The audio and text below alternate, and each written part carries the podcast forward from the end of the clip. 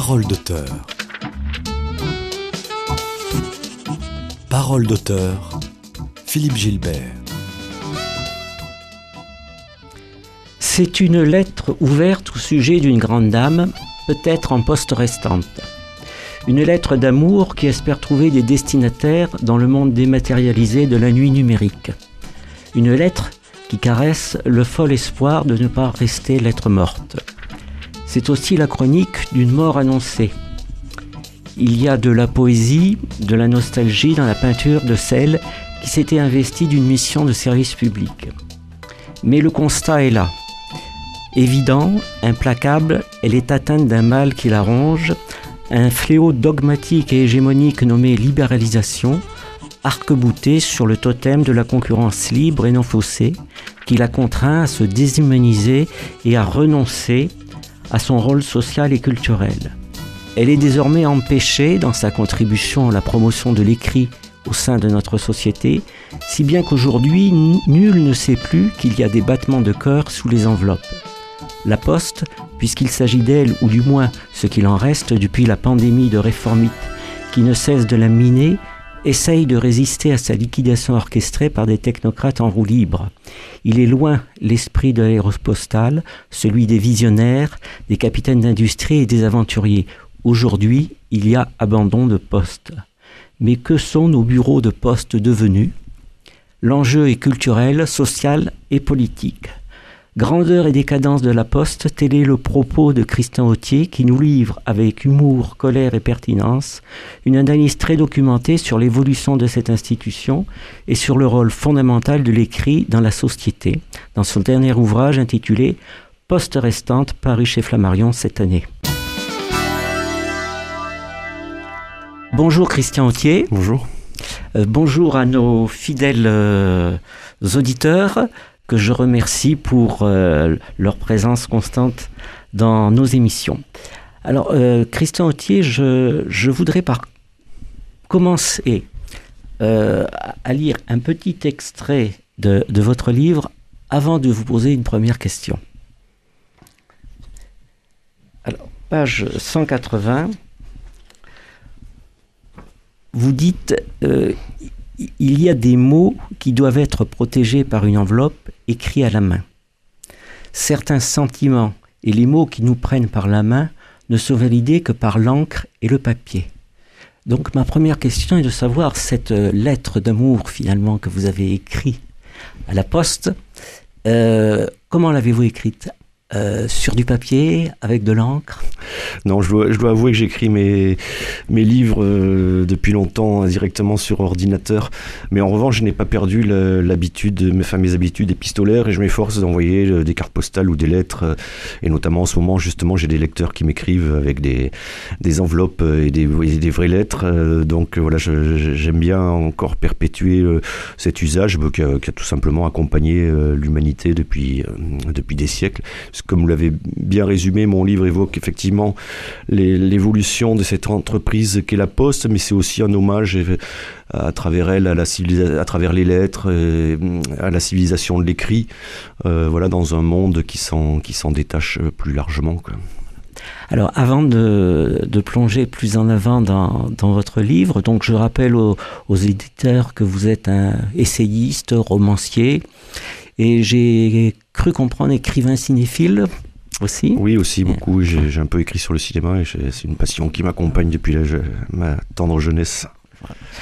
Euh, que vous avez été euh, primé, euh, vous avez reçu le prix Renaudot en 2014 pour un essai intitulé De chez nous, qui traitait de l'identité française et quelque part il y a c'est un petit cousin germain de, de Poste Restante. Oui, exactement, dans la forme. Déjà, j'évoquais brièvement le, le, sort de la Poste, puisque c'est un sujet qui me préoccupe, si je puis dire, depuis, depuis longtemps. Et, euh, mais j'ai, en fait, ce livre, comme je l'explique au début, c'est un ami qui m'enjoignait depuis, depuis des années d'écrire sur la Poste, arguant du fait que j'étais fils de postier. Or, cette, bon, cette caractéristique assez répandue ne me semblait pas me donner une légitimité euh, particulière. Puis, en fait, un jour, euh, j'ai trouvé l'angle, c'est-à-dire la forme dans laquelle j'allais écrire ce livre et ça a été le déclic. Effectivement, c'est une forme un peu hybride entre l'essai le récit euh, que j'avais déjà expérimenté donc pour ce livre que vous avez cité de chez nous. Et je m'étais dit en faisant un, livre à la première personne, euh, voilà, j'échapperai euh, peut-être aux, aux, lourdeurs théoriques de l'essai classique et je pourrais donner peut-être une vision à la fois personnelle et littéraire d'un sujet qui a en même temps économique, politique et culturel. Alors, ce, livre, on pourrait le, caractériser effectivement euh, par plusieurs termes. Euh, on peut y voir euh, un, écrit nostalgique sur la poste d'avant, aussi un récit sur la mystique du facteur. on, y voit la description d'une métamorphose euh, de, la Poste, euh, de ses grandeurs, de ses décadences. Et il y a aussi, et c'est peut-être ça aussi qui est le plus important, c'est cette défense et illustration de, du rôle de l'écrit dans notre société. Et donc plus, plus, plus directement, la défense du, du service public. Alors pour vous, le service public, c'est quelque chose d'important? Euh, oui, je crois pour pour beaucoup de Français, c'est vraiment une, c'est pas une spécificité française, mais enfin la, France a inventé une certaine notion du service public, donc je développe très très brièvement dans, dans le livre. Euh, mais oui, c'est l'État qui a, qui a construit la France et le et l'État même bien avant la, République, puisque je, rappelle la Poste a, été créée sous le sous Louis XI, les premières, enfin, c'est sa forme embryonnaire, et euh, donc oui, la, la France elle, elle est indissociable de ce de cet État, de cette puissance publique euh, qu'il a accompagné. C'est pour ça que chez nous, enfin, donc, par exemple, le facteur est un personnage éminemment cher euh, au cœur des Français, mais des, des, institutions aussi euh, symboliques et importantes que l'école, que, le, que la SNCF, voilà, nous, nous accompagnent et ont façonné l'histoire de France. Alors, comme vous le disiez, il y a une part de, de nostalgie que j'assume dans, dans ce livre, mais en même temps, je, ce qui, ce qui m'embête, enfin, ce que j'essaie d'évacuer au début du livre, c'est le fameux c'était mieux avant, parce qu'évidemment, il est toujours, il, serait stupide de décréter c'était mieux avant par principe. En même temps, il est tout aussi stupide de dire c'est mieux aujourd'hui ou ce sera mieux demain par principe. Donc j'essaie de peser le pour et le contre. Et en revanche, s'il y a bien un sujet où le c'était mieux avant est partagé moi par 99 au moins pour des Français, c'est bien la Poste. J'ai rencontré personne à ce jour qui me dise ah ben la Poste elle fonctionne mieux qu'aujourd'hui qu'hier, les, lettres arrivent plus rapidement, euh, les bureaux sont euh, faciles d'accès, ouverts euh, ouverts aux bonnes heures, il y a de plus en plus de bureaux. Jamais j'ai entendu ça de la part d'usagers, de citoyens à propos de la Poste. Donc là pour le coup, on peut dire la Poste c'était mieux avant. C'était mieux avant. Donc et finalement vous vous revendiquez un certain droit à la nostalgie en, préalable à, vos développements sur, euh, sur l'évolution de la Poste. Alors, euh, vous décrivez euh, comme vous dites modestement, une petite histoire de la Poste. on va peut-être pas remonter trop loin dans le passé, mais vous constatez que la Poste, à un certain moment, il y a eu un changement radical. De quand date la première réforme qui a, je dirais, mis le doigt dans l'engrenage? Le tournant, c'est 1990 avec la, séparation des télécommunications France Télécom et, donc de, de, la Poste, les PET, comme on disait, telle était la, dénomination officielle. Donc il y a eu un, premier, ça a été le, début, ça a été l'engrenage euh, voilà, de, des espèces de, de, ce vent de réforme. Donc il faut se replacer dans le contexte. On est dans, en pleine euh, intégration européenne.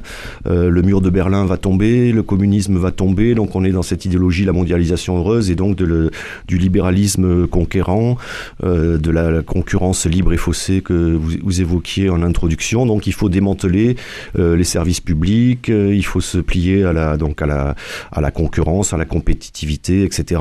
Et les entreprises publiques elles-mêmes, même si elles vont garder leur statut, c'est le cas de la Poste qui est encore malgré tout, alors on a longtemps craint sa privatisation, c'est une société anonyme à capitaux 100% publics, elle est détenue par l'État français et la Caisse des dépôts, mais la Poste, malgré son, son statut de mission d'entreprise de service public, euh, voilà, est soumise depuis 30 ans environ à cette une logique de rentabilité, de comptabilité à court terme et, voilà qui elle est tiraillée donc entre la, les, missions de service public qu'elle est censée garantir et qu'elle garantit toujours. Donc il y en a quatre la, distribution du, courrier six jours par six jours par semaine, l'accessibilité bancaire, le maillage territorial si on peut mhm. dire, c'est-à-dire la présence des bureaux de poste et la distribution de la presse. Donc à travers, mais en même temps, elle est, elle est poussée dans la financiarisation. C'est évidemment une banque qu'on connaît, que tout le monde connaît. C'est, c'est une, c'était un groupe d'assurance.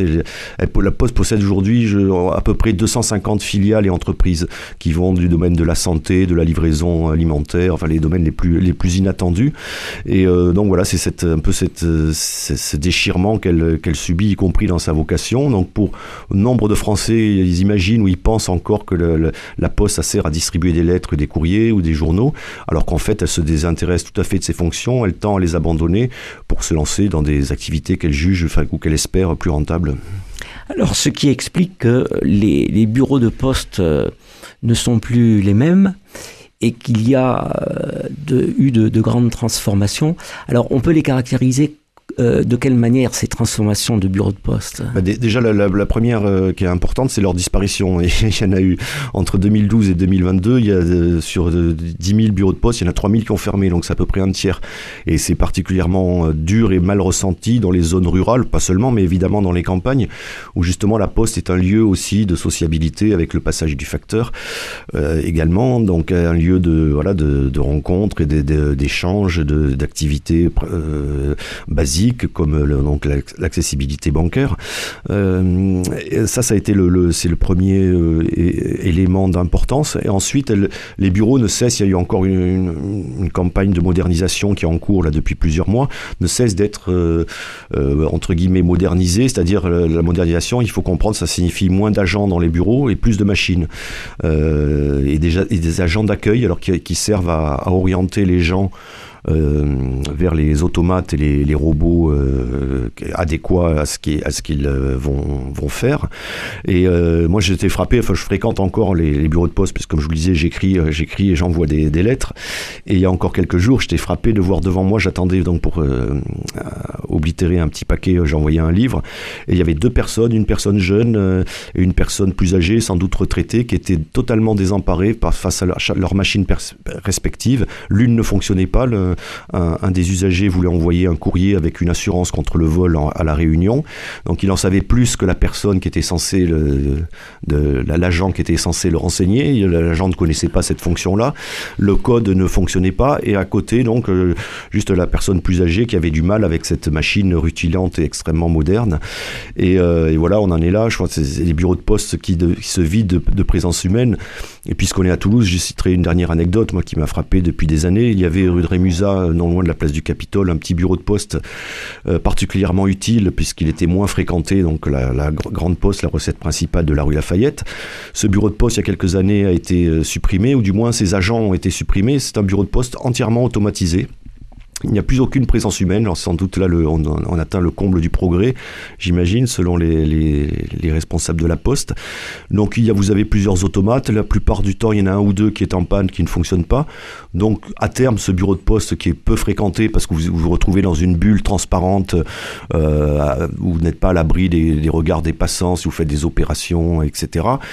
Euh, ce bureau de poste sera fermé, ce qui justifiera a posteriori la décision absurde de l'avoir supprimé quand il y avait encore des agents mais je pense que là, on, touche aussi un des fonctionnements de la Poste, c'est-à-dire un raisonnement vraiment par l'absurde. Et qui, qui, engage et qui entretient finalement un cercle vicieux, finalement. Oui, puisque quand vous dépréciez un service, euh, effectivement, après, il est facile de le, supprimer puisque vous constatez son inefficacité ou le, ou le fait que les usagers s'en détournent. Et c'est vraiment la stratégie qui est mise, en place euh, sciemment, selon moi, par la Poste. Et on, le voit de cette manière très, très crue avec l'histoire du courrier du timbre rouge qui a été supprimé le 1er janvier dernier, ce qui permet de dire à la Poste qu'elle n'a plus de courrier urgent à, distribuer puisqu'elle les a supprimés. C'est un raisonnement absolument implacable. On est, on est dans Kafka. Euh, alors, il y a aussi dans la transformation des bureaux de poste un autre axe de développement, si on peut dire, c'est que les bureaux de poste, vous dites, deviennent des, boutiques, des galeries marchandes. Oui, moi ça m'avait frappé. Alors ça, change un peu, ça c'est moins diversifié, mais je me souviens, je dirais, il y a bien une dizaine, une quinzaine d'années, euh, j'avais découvert oui, effectivement des, objets totalement surprenants, comme dans une galerie commerciale, des DVD, euh, notamment de, de films d'animation américains qui n'avaient guère de lien à mes yeux, peluches, enfin tout un tas d'objets qu'on pouvait acheter, mais en revanche, par exemple, acheter des timbres se révèle une, aventure presque contemporaine. Aujourd'hui, dans un bureau de poste, on vous regarde les yeux écarquillés. À quoi bon coller un timbre sur une enveloppe, un joli timbre, ce qu'on appelait naguère les timbres de collection, quand on en faisait encore la collection, quand des machines peuvent vous donner une, vignette bleue euh, euh, Alors, vous disiez tout à l'heure que la fermeture de ces bureaux de poste engendrait un sentiment de, déclassement dans, certaines zones, et en particulier dans les zones rurales. Euh, et euh, à un moment dans votre euh, livre, vous dites que moins de bureaux, plus d'électeurs d'extrême droite. Oui, c'était la conclusion d'une enquête menée par l'IFOP, si je ne me trompe pas, il y a une dizaine d'années, 2014, mais je crains qu'aujourd'hui le constat soit le même euh, et, ça fonctionnerait aussi avec la suppression euh, des gares, euh, des écoles, des autres services, des crèches, des hôpitaux, les autres services publics. La, conclusion de cette étude établissait que là où les communes qui avaient été privées de bureaux de poste, le vote d'extrême droite était supérieur de 3,4% à, à celles qui avaient encore leur bureau de poste. Et donc c'est là aussi c'est assez intéressant, puis ça montre le, paradoxe, puisque nos, partis de gouvernement, nos élites ne cessent de faire de, la lutte contre les populismes et en particulier contre le vote d'extrême droite, euh, apparemment l'alpha et l'oméga de leur action politique, ils se posent toujours en, en rempart et en sauveur, et en même temps leur politique concrète consiste à aggraver ou à accentuer ce vote pour les extrêmes. Donc euh, il y a à mon sens une incohérence ou, euh, ou à moins que cela illustre, c'est une citation de Pascal que j'aime beaucoup et que je, et que je reproduis dans le livre, les, ces, ces hommes qui chérissent les, euh, les causes dont ils maudissent les effets. Voilà, donc on peut s'inquiéter. oui, je crains. Bien, je vous propose de faire une première pause musicale avec naturellement un facteur.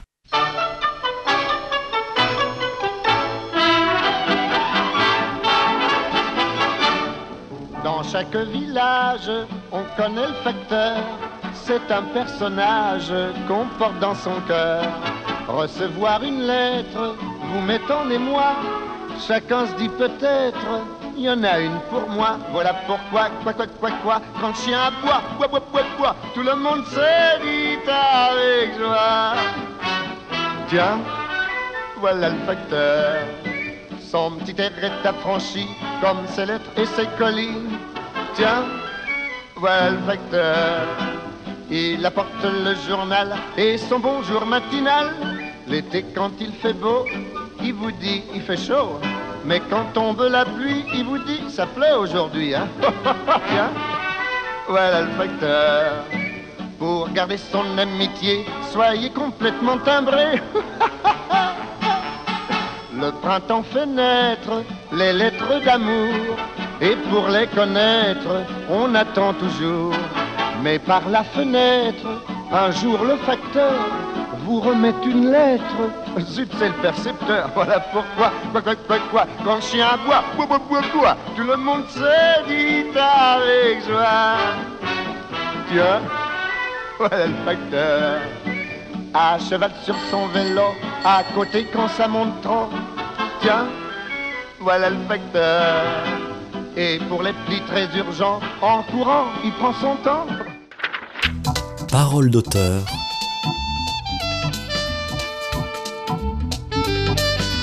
Philippe Gilbert.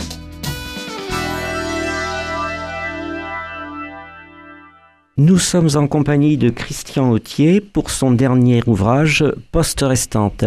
Euh, Christian Autier, Bourville, c'est quelqu'un que vous appréciez particulièrement? Oui, oui, autant autant l'acteur que, que tout le monde connaît, euh, acteur à la fois évidemment comique, mais aussi tragique dans le, par exemple, je pense à son magnifique rôle dans Le Cercle Rouge de Jean-Pierre Melville, et puis aussi chanteur, ce qu'on, ce connaît moins, enfin on connaît certains de ses tubes, j'allais dire, dans la veine fantaisiste à laquelle cette chanson se rattache, comme Salade de fruits ou La tactique du gendarme mais c'est aussi un, chanteur assez sensible. Je pense à une chanson comme C'était bien, qui est, aussi très très belle. Alors revenons au facteur. Euh, vous faites euh, ce que vous intitulez euh, un bref, éloge du, facteur, et on sent toute une mystique, d'ailleurs une, mystique collective euh, du facteur en France. Alors vous, vous dites en particulier euh, plus le, euh, que le, facteur n'a plus le temps de boire un coup. Oui, parce qu'il y a cette mythologie donc du facteur qui est très incarnée. Euh, je, je, cite évidemment dans le livre, bah, d'ailleurs le, le, bandeau, il fait une allusion euh, Jour de fête, le film de Jacques Tati, où on voit un acteur dans l'immédiate Seconde Guerre mondiale de, de, de, de, la France profonde, qui déjà, c'est là où Tati était visionnaire et assez génial, est soumis à une pression nouvelle managériale sur son métier. Euh, il, il, il, faut qu'il devienne un facteur, comme il dit, à l'américaine, à l'américaine, c'est-à-dire un, un, homme trépidant euh, qui doit euh, mener sa tournée tambour battant, sauter d'un avion, faire des cascades, etc. Donc on voit que le, déjà, peut-être, j'allais dire, le verre était peut-être déjà dans le fruit en 1948, date de la sortie de, de Jour de fête, et toujours dans l'imaginaire populaire euh, et, qui a été repris au cinéma. Il y a donc cette, image du facteur qui n'hésite pas à, boire un petit coup de blanc euh, de temps en temps et euh, qu'on, a revu évidemment dans Bienvenue chez les Ch'tis, qui a été un des plus grands succès du cinéma français, de l'histoire du cinéma français, et que je pense que ce succès n'est pas évidemment pas, étranger au fait que les deux personnages soient, soient postiers, en particulier avec leur fameuse tournée justement alcoolisée dans, dans le film. Donc évidemment c'est, une image d'épinal, c'est une caricature. Le facteur n'était pas, tous les facteurs ne, ne buvaient pas un ou des verres de blanc pendant leur tournée, mais ça montrait, la, ça, témoignait, ça, ça reflétait la, proximité euh, qu'entretiennent les, les, les, Français avec, ce, avec cette figure. Euh, et, voilà, et cela, ça a disparu aussi, euh, y compris dans, nos, dans les, les rôles les plus élémentaires. Par exemple, je, moi je cite, je reviens dans le livre un, un événement qui m'avait particulièrement choqué et traumatisé, qui s'appelle un programme que la Poste a lancé en 2017, je ne me trompe pas, qui s'appelle Veiller sur, mes, sur nos parents, donc qui consiste à faire payer, selon plusieurs formules, la visite du facteur auprès des personnes âgées ou en, en état de solitude. Alors ça va de 5 euros, enfin 5 euros par visite à beaucoup plus, à 120 euros par semaine. Et donc, euh, selon la formule, soit il vérifie juste que la personne est encore vivante, soit il l'aide à, faire des démarches administratives ou il passe un petit moment avec elle. Et là, je me suis dit, c'est quand même stupéfiant de voir. Alors, ce, ce, programme, Dieu merci, enfin, dans un sens, a été un échec euh, cuisant euh, sur le plan commercial. Mais je me suis dit, on, voit, on mesure à ce genre de détails à quel niveau de déliquescence une entreprise publique, c'est-à-dire qui fonctionne avec nos, notre avec l'argent public en est tombé pour facturer, pour faire payer des choses qui, qui relevaient de la décence ordinaire et de ce que fait, faisait et ce que font encore, euh, j'ose imaginer, je le pense, beaucoup de facteurs euh, naturellement et sans évidemment euh, se faire payer, puisque et après tout, si on poussait cette logique jusqu'à son sens ultime, on pourrait faire payer le bonjour ou le sourire du facteur. Voilà. Alors, c'est quelque part c'est dramatique et face à cette euh, image du, facteur qui était intégré dans l'entretien d'un certain lien social, vous décrivez euh, le facteur nouveau, si on peut dire, euh, dans ces termes. Vous dites les facteurs sont maintenant numérisés, chronométrés, augmentés, affublés de mille tâches ne, ne relevant pas de leur ressort, euh, puisque leur cœur de métier, distribuer du courrier, est, dit-on, appelé à disparaître. Et euh, vous rajoutez que pour caractériser la situation que le facteur est toujours là, un pied dans le monde ancien, un pied dans le monde nouveau. Il est absorbé, remodelé, formaté par un système technomarchand aussi déstructurant qu'absurde. Oui, dans les, les lectures euh, rébarbatives mais instructrices euh, auxquelles je me suis livré pour écrire ce livre, j'ai découvert un rapport d'un ancien parlementaire, euh, Monsieur Launay, oui. qui avait été mandaté par Bruno Le Maire, ministre de l'économie, pour faire donc réfléchir sur la poste. Il a, il a créé, je, cite des mémoires, cette définition du facteur d'aujourd'hui et surtout de demain. Je, je crois que c'était postier, aidant, connect sur patte. Euh, c'est tout à fait sérieux, c'est pas du tout une blague ou un sketch d'un humoriste. Donc c'est écrit et ce rapport totalement, euh, totalement abstrait, donc déconnecté complètement du réel. Donc ça invente le, enfin invente, pose les, principes du facteur numérisé, alors qu'il existe déjà. Effectivement, ils sont, ils sont munis de, de smartphones, leurs tournées sont, sont chronométrées et ils sont affublés effectivement de mille tâches que la plupart des usagers ne connaissent pas. Ils sont capables de faire passer le permis de conduire, le permis bateau.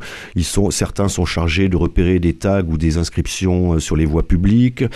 Euh, ils livrent des médicaments. Ils s'occupent donc de nos parents euh, s'ils sont payés pour cela. Enfin, ils, on peut, ils sont euh, chargés de, beaucoup de métiers, de nouvelles, de nouvelles tâches.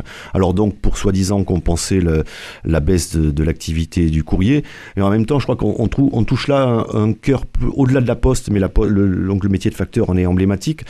Euh, un, nouvel fonctionnement. on, parle beaucoup du sens du travail ces derniers mois et ces dernières années, mais en fait, dans une société marchande intégrale, le travailleur idéal, ce que je cite, je l'ai dit à un moment, ce serait le travailleur couteau suisse, quelqu'un qui est capable. On nous dit il faut changer de métier. On nous disait le, pendant longtemps, il faut apprendre à changer de métier euh, tout au long de sa vie. Bon, les gens n'avaient pas forcément attendu qu'on nous le dise pour certains le faire. Et maintenant, il s'agit plus de, de, changer de métier, il s'agit de faire plusieurs métiers en même temps. Et on retrouve ça aussi dans, dans beaucoup d'autres secteurs de la de la vie économique, que ce soit dans le secteur public ou le ou le secteur privé. Donc on se retrouve avec des gens, on, on vante la polyvalence, la souplesse, la flexibilité, qui doivent faire des tâches pour lesquels ils sont peu ou mal formés. Et à terme, évidemment, on imagine euh, l'estime de soi que l'on peut avoir parce que nous le savons tous, nous ne sommes pas capables, hélas, de faire quatre ou cinq métiers en même temps ou avec, avec les mêmes qualités. Donc si on est capable de faire trois ou quatre métiers, c'est qu'en fait on est capable d'en faire aucun. Alors vous vous avez cité ce, rapport euh, euh, c'est vrai qu'il il fait froid dans le dos. L'expression l'expression exacte euh, qui est citée, c'est le facteur augmenté, peut être aussi appelé postier aidant connect, connect sur patte. C'est, pas mal ça. Et, la, première, la, il y a un petit préambule aussi qui définit le facteur augmenté porteur de proximité et qui embarque avec lui la santé comme sujet, stratégique.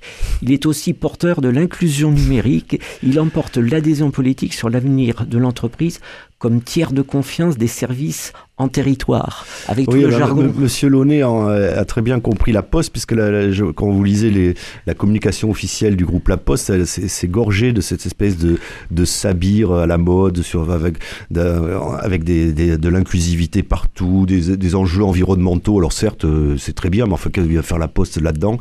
Elle qui a, qui a abandonné euh, les, les, TGV postaux, qui étaient euh, évidemment moins polluants que, que les voitures. Enfin voilà, il y a toute, cette espèce de, charabia qui, vise à épouser l'air du temps, mais surtout qui, vise à, masquer, euh, voilà, encore une fois, l'abandon de ces vieux métiers. Et la, seule chose vraiment intéressante, enfin, dire, de positive que, que, que, rassemblait ce rapport, c'était les témoignages de l'Association des maires de France, là, qui est très éloquent. Que disent les représentants des maires de France? Ils disent qu'ils veulent que la Poste revienne à ses métiers fondamentaux. Ils veulent qu'il y ait des bureaux dans leur commune et que ces bureaux soient ouverts, suffisamment ouverts. Euh, et, voilà, ils, ne veulent pas que la, Poste, ils s'inquiètent de la diversification euh, justement de ces activités et ils ne veulent pas que la Poste devienne une espèce d'entreprise à tout faire. Et ils veulent juste qu'elle accomplisse ses missions de service public. C'est ce que je pense que beaucoup de Français attendent euh, aujourd'hui. Alors pour revenir un instant sur les conséquences au niveau de l'organisation, et, et, sur la qualité du travail, vous dites à un moment aussi que les managers à la poste sont des, des, gens à qui on a fixé des objectifs, mais ce sont des gens qui ne connaissent pas le métier, ou, on peut dire les métiers de la poste, et, et que ça, ça, contribue à rajouter euh, euh, de la difficulté finalement au fonctionnement. Oui, et là encore, hélas, on retrouve ça dans, à peu près dans beaucoup beaucoup de métiers.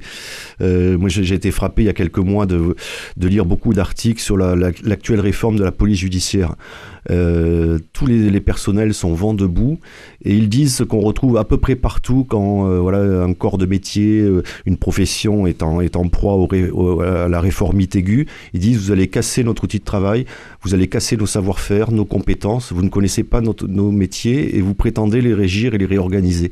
Et la Poste est totalement emblématique de, de cela. Et donc plus, plus, plus largement, donc c'est cette espèce d'idéologie managériale, de l'expertise, de la compétence. Donc vous avez des sachants, des comités, euh, de, des, conseils, euh, des experts euh, autoproclamés qui viennent, qui, euh, qui estiment votre travail et qui estiment comment vous allez devoir le faire alors que vous, vous, vous faites depuis des années, vous savez ce qu'il faut faire, ce qu'il ne faut pas faire. Mais il y a des gens de l'extérieur qui vont vous expliquer comment travailler et c'est évidemment particulièrement déstabilisant et surtout inefficace et destructeur. Et on retrouve ça, hélas, on a vu ça à l'hôpital, euh, et la crise du Covid nous a montré la désorganisation bureaucratique de, l'hôpital public.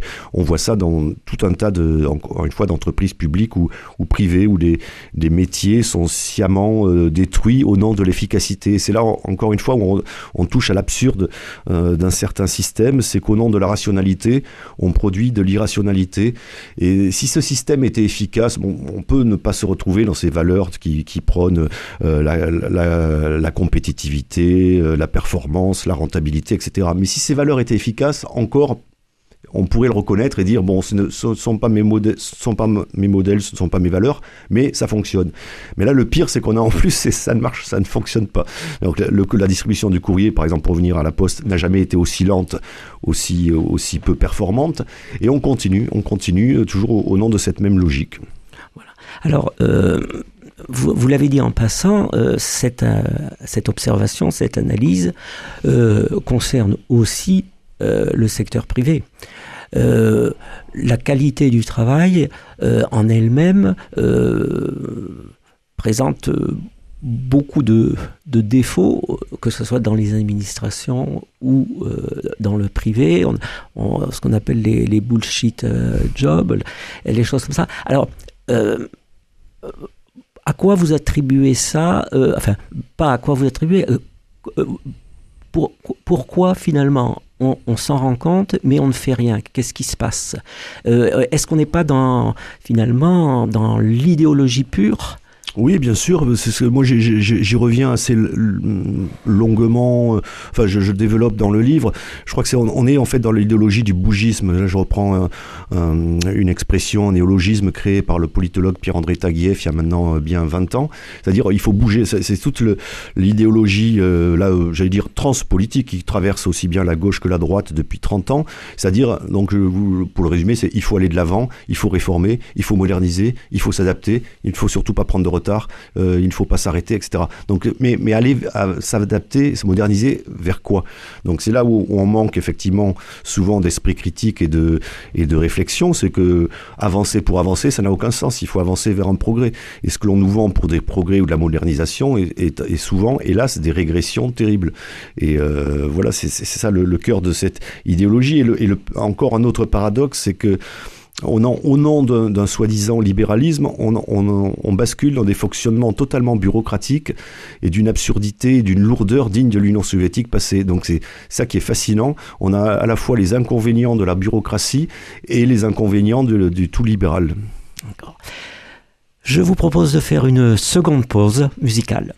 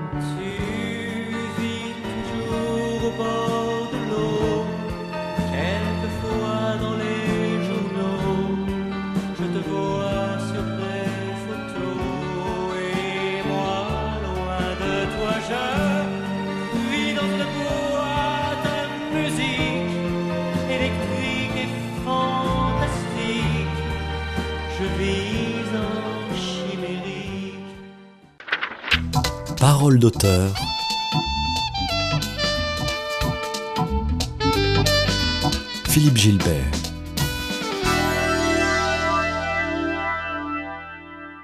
Nous sommes toujours en compagnie de Christian Autier pour son ouvrage Poste restante et nous venons d'avoir le plaisir d'écouter Lettre à France de Michel Polnareff. Il était une fois, toi et moi, n'oublie jamais ça, toi et moi. Alors pourquoi ce choix, Christian Autier? Bon, tout D'abord le clin d'œil évidemment euh, à la lettre, même si ça c'est une lettre, euh, je veux dire au sens métaphorique dans, dans la chanson, puisqu'il s'adresse à, la France, mais c'est aussi une déclaration d'amour et voilà et les correspondances. Moi j'évoque aussi le, plaisir de la civilisation épistolaire et les, correspondances et en particulier les lettres, les correspondances amoureuses euh, font partie là où, encore une fois de notre, j'allais dire de notre panthéon national et euh, de notre culture et, euh, voilà donc c'est cher à, mon cœur aussi. D'accord. Alors, euh, avant effectivement de, parler de, cet aspect culturel, patrimoine de l'écrit, je voudrais que nous revenions un instant sur le bougisme. Euh, le bougisme, ça, a créé finalement euh, une dispersion dans les métiers. Et vous dites euh, dans votre livre qu'il y a maintenant 250 métiers à peu près répertoriés, avec des, branches sur quatre branches courrier, colis, banque, assurance, grand public, numérique, colis express, etc. Et alors j'ai été très surpris, vous l'avez un petit peu évoqué tout à l'heure aussi, c'est le nombre de filiales, le nombre de montages financiers, que ce soit en France ou à l'international, euh, on- on a, enfin, on rêve. Ah oui, c'est absolument inimaginable. Ça aussi, ça a été une déc- découverte que j'ai faite euh, lors de l'é- l'é- l'écriture de ce livre. Comme vous l'avez rappelé, donc il y a environ, on ne sait pas trop, enfin ça change tellement, ils en achètent presque tous les jours. Il y a environ 250 entreprises ou filiales possédées par le, groupe La Poste. Et, euh, notamment, énormément, le groupe investit énormément ces dernières années dans la santé, recherche des, des start-up euh, dans le domaine de la santé, du numérique, des données numériques, etc. Évidemment, le transport de la livraison de colis à l'international, elle rachète des sociétés au Kazakhstan, au Brésil. Enfin, c'est absolument incroyable quand on s'y penche. Moi, j'ai eu parfois beaucoup du mal à, repérer, j'allais dire, l'architecture de ces, de ces, nomenclature de ces, de ces entreprises filiales, sous-filiales qui changent de nom, qui passent sous, le, sous la bannière d'une autre. Et je mettrai au défi nombre de dirigeants de la Poste de citer les 250 entreprises qu'ils qu'ils représentent ou qu'ils sont censés plus ou moins diriger ou représenter. C'est absolument incroyable. Et on touche là aussi, voilà, cette espèce de, de développement euh, sans fin que moi qui m'a rappelé, qui me rappelle un peu l'histoire de Vivendi, euh, voilà, qui à force de se disperser, de se diversifier, d'aller à Hollywood, euh, voilà, s'est cassé royalement la, la figure. Et la Poste, donc, qui entretient par ailleurs un déficit colossal, une dette colossale, euh, de, qui gonfle de milliards, euh, plusieurs milliards. Donc là aussi, bravo à l'efficacité de, de ces gens-là, puisqu'ils ont, ils ont une telle compétence économique, euh, rationnelle, managériale, qu'ils ne cessent de, de creuser leurs dettes, encore une fois avec des, des fonds publics. Voilà, et pendant ce temps, ils continuent d'acheter, euh, à racheter les entreprises. Euh, on est, on est en perte de sens totale. Alors, au-delà de, de, de- la compétence des gens qui sont aux manettes, euh, étant donné l'origine des fonds utilisés par la Poste, qu'est-ce qui se passe? Alors, vous, vous, parlez de technocrates en roue libre. Quelque part, on les laisse faire. Oui, c'est ça qui qui me, moi, qui me surprend et même qui, et presque, j'allais dire, me choque. Euh, D'abord, ce qui est intéressant, c'est que quand vous, si vous demandez aux gens euh, qui est le PDG ou qui, qui ont été les derniers PDG de la Poste, personne ne vous répondra. Certaines entreprises, là aussi privées comme publiques, ont, sont incarnées par des gens. Les gens connaissent à peu près le nom de Guillaume Pépi ou le visage, par exemple, pour la SNCF. La Poste, c'est une société anonyme, sans, sans faire de jeu de mots. On ne sait pas trop qui sont ces gens. Alors, le, il, y a, un dénommé Monsieur Bailly qui a été euh, PDG de la Poste pendant plus de 10 ans. Celui qui est actuellement aux commandes s'appelle Philippe Val, W-A-H-L. Il y est depuis 10 ans. Il, va, il est en encore reconduit pendant pour 4 ou 5 ans. Il aura passé à peu près près de 15 ans à la tête de la Poste. Et on a l'impression que ces gens-là n'ont de, compte à rendre à personne. Ils sont totalement indépendants du, du moins du contrôle des citoyens, puisque les citoyens s'y intéressent assez peu, du contrôle donc de nos représentants, les députés. Alors récemment, euh, j'ai eu Monsieur Val était euh, auditionné par des sénateurs, euh, notamment pour s'expliquer sur sa dernière trouvaille, la, suppression du timbre rouge, qui est un fiasco encore une fois commercial, puisque pour rappeler brièvement, les timbres urgents ont été supprimés ou plutôt remplacés par une version numérique plus chère et absolument euh, extrêmement complexe et qui ne respecte pas éventuellement la confidentialité du pli. Donc sans surprise, donc la, Poste en fait a inventé euh, le 1er janvier 2023 l'email payant. hein. pour un, un, 1,49€, elle vous propose d'envoyer un email quoi, en, quelque sorte. Donc évidemment c'est un fiasco. Et Monsieur Val qui a été euh, donc auditionné par les sénateurs était plein d'aplomb. Il dit c'était à refaire, je le referai. Et puis si ça ne marche pas, ça montrera bien que ce timbre ce timbre numérique n'a pas d'intérêt. Donc nous le supprimerons. J'en reviens à ce que je citais tout à l'heure. On détruit un service qui était, qui fonctionnait euh, bien, ou du moins que les Français utilisaient. Par exemple, ils disent le- il n'y a plus de courrier urgent. Il y en avait quand même euh, ces dernières années environ 300 millions par an de, de courriers timbre rouge. Donc c'est pas rien. Cette année, selon les premiers chiffres donnés par la Poste, il devrait y avoir un million au maximum de lettres numériques échangées euh, en 2023. Donc la, la Poste a réussi ce prodige de faire passer de 300 millions à 1 million le nombre de, courriers urgents. Donc c'est une catastrophe industrielle, mais qui est perçue plutôt, euh, enfin qui, est, qui est encore une fois, d'après moi, qui est tout à fait savamment orchestrée et qui, pré- et qui pré- pré- prépare une autre réforme que, que tente de mettre euh, la Poste, euh, en, de mettre en œuvre la Poste, du moins sous une forme expérimentale, c'est-à-dire tout simplement, évidemment, de supprimer la distribution des courriers urgents euh, dans certaines zones. Donc il y a des zones qui sont, qui sont classées entre courriers urgents et enfin, zones denses et zones allégées, selon leurs termes. Donc, euh, comme elle est obligée par sa mission de service public de passer 6 jours sur 7, elle a trouvé la parade, c'est-à-dire si vous supprimez les courriers urgents, donc ce qu'elle a fait le 1er, le 1er janvier, vous n'êtes plus obligé d'aller les, distribuer. Et alors, si je vous ai bien lu, euh, on constate néanmoins que, en, termes de, alors je ne sais plus si c'est de chiffre d'affaires ou de bénéfices, le- courrier euh, représente euh, encore la, une, une part très très forte. De- oui, euh, de, de mémoire, c'est, je crois que c'était les chiffres de 2022 que je cite, c'est 7 milliards d'euros euh, de chiffre d'affaires pour euh, un milliard Chronopost, euh, pour un milliard en- pour, pour ce qui concerne Chronopost. Donc c'est, c'est un chiffre très conséquent, surtout pour un groupe qui a une dette, euh, je crois, de mémoire de, de, de 10 milliards d'euros. Euh, donc voilà, elle est en, mais elle pense que, en même temps, la, la distribution du courrier, effectivement, demande de la main-d'œuvre, des employés. Euh, voilà, elle a un coût, euh, j'allais dire, euh, humain et, salarial. Donc c'est, là où la Poste, en fait, espère à terme faire des économies. Déjà, bon, il y a eu des réductions d'effectifs drastiques. Depuis 20 ans, les, gens qui sont embauchés n'ont plus le statut de, fonctionnaire.